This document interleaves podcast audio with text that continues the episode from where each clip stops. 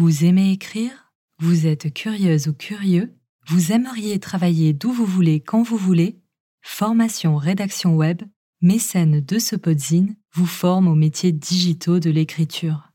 Pour en savoir plus, rendez-vous sur formation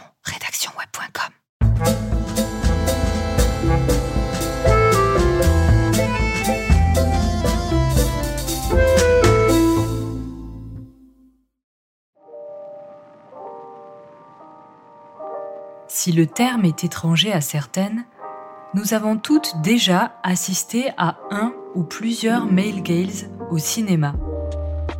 Traduit en français par regard masculin, il est partout. Dans l'art, dans la littérature et, plus communément, dans nos représentations contemporaines, dans les séries et les films. Alors, qu'est-ce que le male gaze? On vous en donne la définition et vous explique comment le déconstruire. Le male gaze a été théorisé en 1975 par Laura Mulvey, une réalisatrice britannique et militante féministe. Il désigne la manière dont le regard masculin s'approprie le corps féminin quand la caméra s'attarde sur les jambes d'une actrice ou sur ses fesses, quand le corps de la femme est réifié et devient un objet sexuel disponible pour les yeux du spectateur masculin. Tout le monde connaît le fameux mouvement de caméra qui consiste à aller des pieds à la tête d'un personnage féminin langoureusement pour vous faire admirer la plastique de rêve de l'actrice. Ah oui, parce que pour qu'il y ait male gaze, il faut que les actrices soient entièrement soumises aux dictates de beauté contemporain. Grandes, minces, bronzées. Autre caractéristique du male gaze, il est souvent gratuit. Vous vous souvenez du Retour du Jedi, sixième épisode de Star Wars L'une des premières scènes montre la princesse Leia presque nue, en espèce de bikini, mettant en valeur ses formes prisonnières d'une grosse limace répugnante. Leia est en position d'extrême vulnérabilité. Difficile de s'échapper dans cette tenue. Ici, le male gaze incarne une asymétrie puissante entre le traitement des personnages féminins et celui des personnages masculins.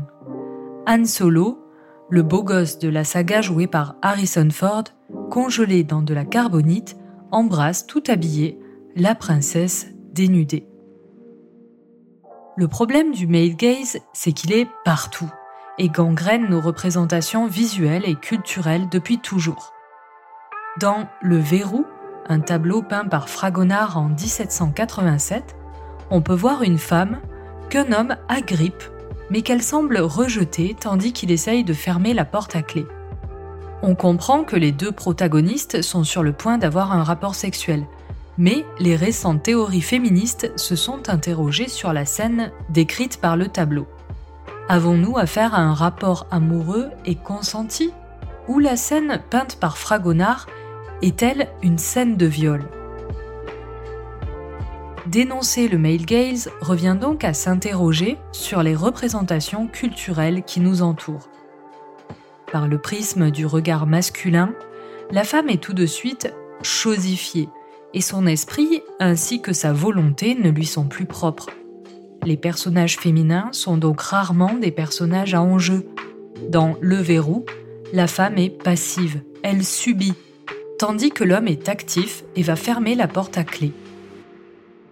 S'interroger sur la pertinence du male gaze, c'est redonner son importance à la perspective féministe. C'est se demander si la situation, telle qu'elle est représentée à l'écran, dans un livre ou sur une toile, valorise les personnages féminins en tant qu'êtres à part entière, ou si elle les transforme en objets inactifs. Alors, quelle alternative au male gaze? Simplement le female gaze, théorisé par la française Iris Bray. Le female gaze fait suite aux recherches de Laura Mulvey et a pour but de faire de la femme un sujet central de l'œuvre, et non plus un simple objet appropriable. Pour concrétiser son female gaze, Iris Bray a établi une liste de plusieurs questions à se poser quand on regarde un film. Est-ce que le personnage principal s'identifie en tant que femme? Est-ce que l'histoire est racontée du point de vue du personnage principal féminin? Est-ce que l'histoire remet en question l'ordre patriarcal? Est-ce que la mise en scène permet au spectateur ou à la spectatrice de ressentir l'expérience féminine? Si les corps sont érotisés, est-ce que le geste est conscientisé? Est-ce que le plaisir des spectateurs est produit par autre chose qu'une pulsion scopique? La pulsion scopique désigne le plaisir de posséder l'autre par le regard. Le female gaze d'Iris Gray rappelle d'autres théories féministes du cinéma, comme le test Bechdel théorisé en 1985 par Alison Bechdel, autrice de bande dessinée. Selon elle, pour déterminer le caractère sexiste d'une œuvre de fiction, trois critères sont attendus. 1. Il doit y avoir au moins deux femmes nommées, nom, prénom, dans l'œuvre. 2. Elles doivent parler ensemble. 3. Et parler d'un sujet sans rapport avec un homme. Vous cherchez des œuvres mettant en application le female gaze? N'hésitez pas à aller consulter notre article sur la série Sex Éducation ou à lire notre sélection littéraire féministe du mois sur salkios.com. Quant au test Bechdel, il fera l'objet d'un article. Mais pensez par exemple au film Disney Aladdin. Il ne répond à aucun des trois critères attendus par le test Bechdel. Texte de Victoria Lavelle pour selkios.com. Vous appréciez notre travail? Alors n'oubliez pas de nous laisser une note et si vous avez aimé cet épisode, pensez bien sûr à le partager. Merci beaucoup.